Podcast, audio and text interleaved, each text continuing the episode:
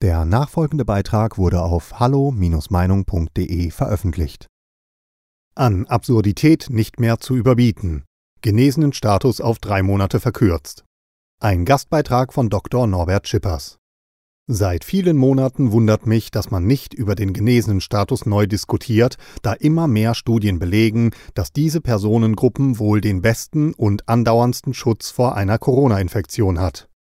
So schreibt das Redaktionsnetzwerk Deutschland RND in einem bereits am 22.10.2021 veröffentlichten Artikel Nach Corona-Infektion, wie lange sind Genesene geschützt? in Bezug auf Aussagen der Gesellschaft für Virologie GFV, ich zitiere. Eine Vielzahl von Untersuchungen haben inzwischen gezeigt, dass eine SARS-CoV-2-Infektion zur Ausbildung von Gedächtniszellen führt, die der eigentliche Schutzmechanismus des Immunsystems gegen eine erneute Erkrankung sind.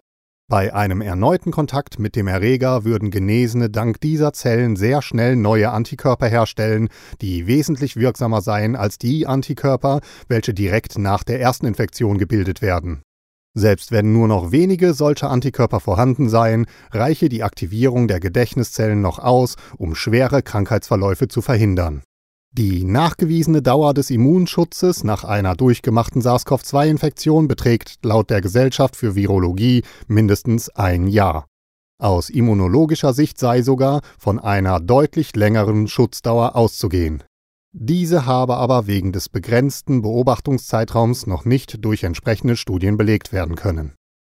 Auch eine im Dezember 2021 veröffentlichte Studie im New England Journal of Medicine Severity of SARS-CoV-2 Reinfections as Compared with Primary Infections aus Katar zeigt bei über 350.000 Genesenen innerhalb eines Jahres eine minimale Reinfektionsrate von 0,37 Prozent.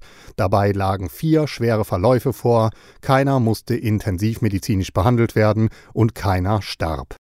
Es wurde eine 90% geringere Wahrscheinlichkeit bei Reinfektion für Hospitalisierung und Tod im Vergleich zu Primärinfektionen ermittelt. Von einem derartig überzeugenden Ergebnis der natürlichen Immunität sind die verfügbaren Impfstoffe zurzeit meilenweit entfernt.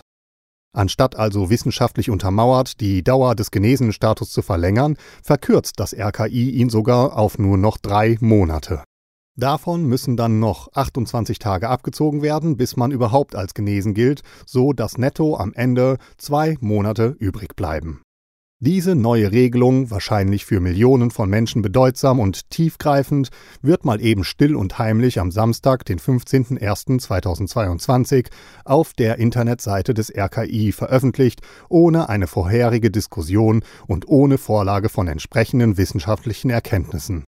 Eine heute in den öffentlichen Medien, hier Stern, gegebene Begründung lautete, als Grund für die Verkürzung nannte das RKI auf Sternanfrage die Omikron-Variante.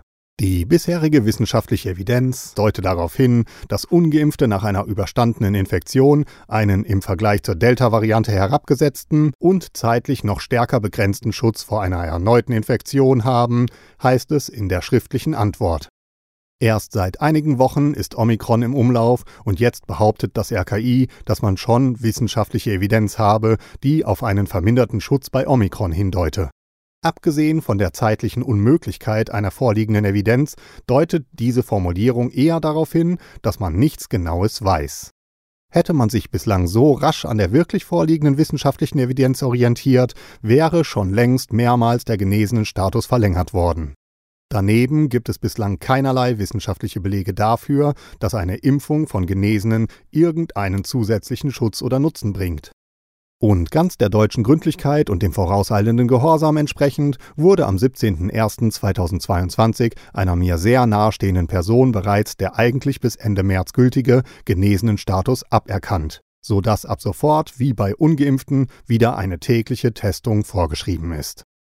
Diese Neuregelung des genesenen Status ist aus meiner Sicht völlig fakten- und evidenzbefreit. Mit Pandemiebekämpfung oder generell mit Medizin hat sie sicherlich nichts zu tun.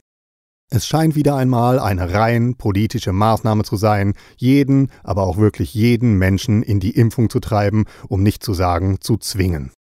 Die bekannten und teils erheblichen Risiken der Impfung, Nebenwirkungen mit schwersten Folgen, scheinen bei dieser Diskussion komplett ignoriert zu werden.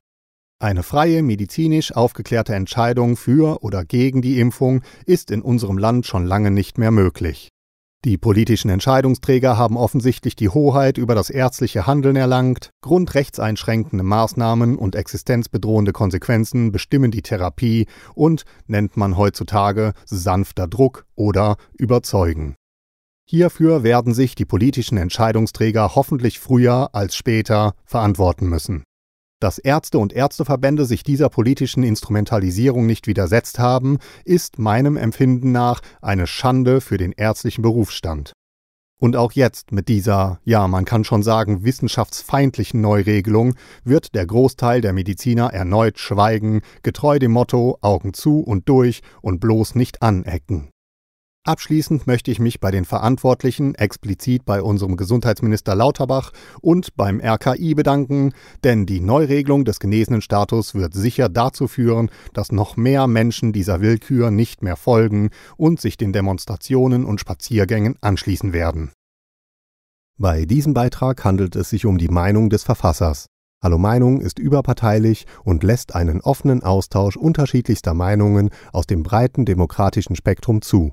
Die Beiträge unserer Leser sind eine Meinung bei Hallo Meinung und geben nicht generell die Meinung von Peter Weber und Hallo Meinung wieder. Alle Quellennachweise finden Sie in den Fußnoten des aktuellen Artikels. Liebe Zuhörer, ohne Sie wäre unsere Arbeit nicht möglich. Alle Informationen zu unserer Kontoverbindung finden Sie im Begleittext. Herzlichen Dank für Ihre Unterstützung. Weitere Beiträge finden Sie auf hallo-meinung.de. Wir freuen uns auf Ihren Besuch.